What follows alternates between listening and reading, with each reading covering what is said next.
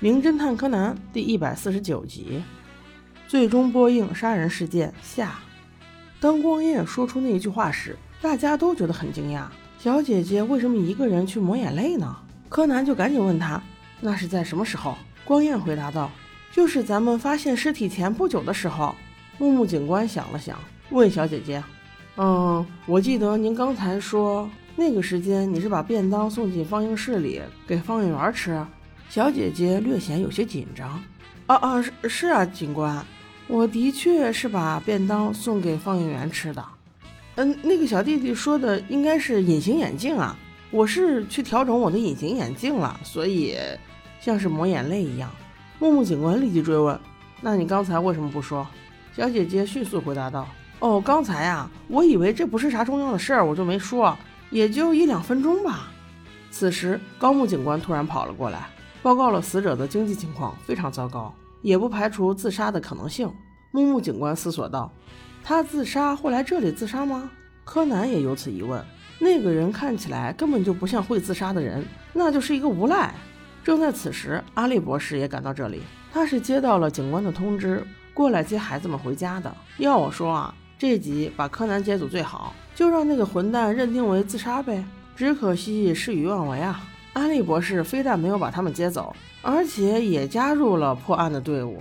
此时，柯南特地到卫生间跑了一圈，他想，小姐姐肯定不是凶手。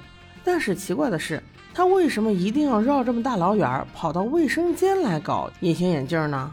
除非，除非休息室里没有了镜子。哦，对了，镜子。正想到这关键时刻，灰原也助了他一臂之力，说了一句能够让他贯穿案件始终的话。但是我没听懂，不过这个不重要，柯南听懂了就行了。他迅速跑去找了阿笠博士，说让阿笠博士配合他把杀人的真相推理出来，这样不是可以省一根麻醉针吗？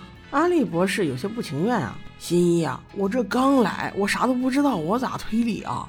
柯南却说没事儿，你就说我刚才给你说的不就好了，不要在意这些细节，重点是能推理出来就行。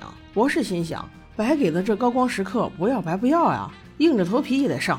此时，木木警官的侦破案件方向已经变了。他其实是想极力证明这个人是自杀的，尽量的搜集能够证明死者是自杀的证据。我真希望这个案件柯南你就别插手了，那种无赖就让他死了呗。可是这是不可能的哟。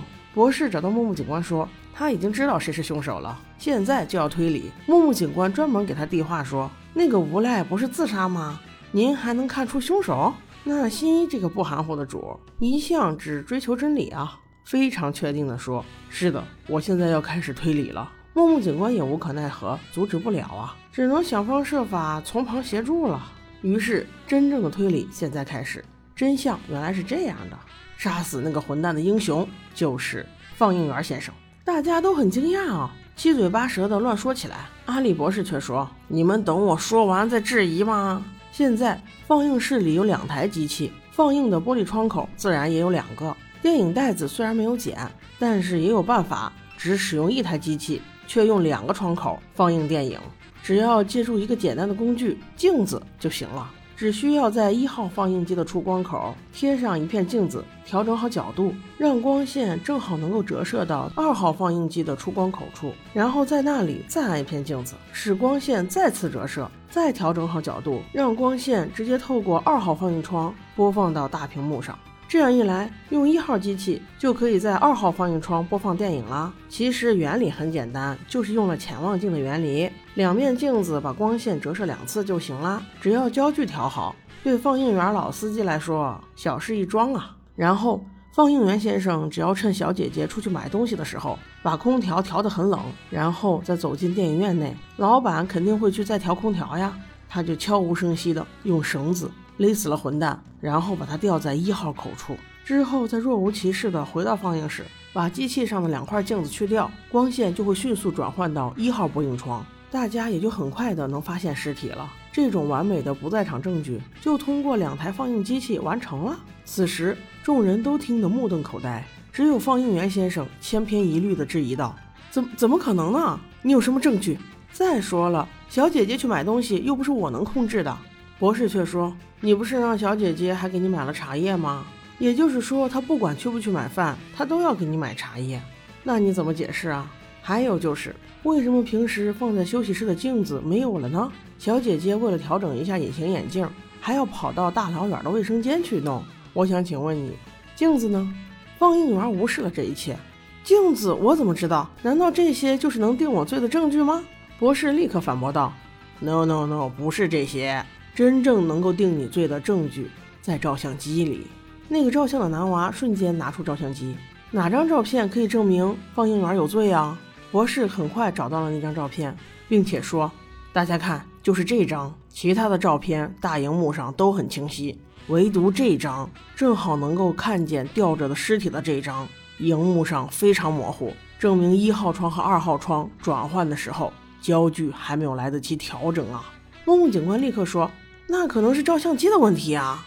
博士却又反驳道：“那除了荧幕，其他几个孩子倒很清晰，这怎么解释啊？”怼的木木警官也没话了，小姐姐也立刻指出。哦，对，呃，那是我，我记得我刚开始放那个便当的时候，不小心碰了一下机器。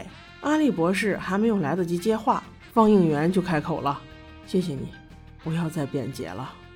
对，没错，是我杀的人，我很对不起你们啊，甚至害得你们没有镜子用了。”他说他其实很爱这个电影院，真的不希望有这种混球，轻轻松松。就破坏了他的人生理想啊！同时，他也对电影院老板致歉，说他不应该在电影院最后一天的日子里蒙受这样的恶劣事件。但是他实在找不出另外的地方下手了。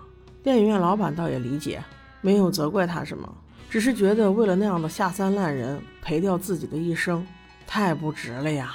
看到这里，我有些入戏了。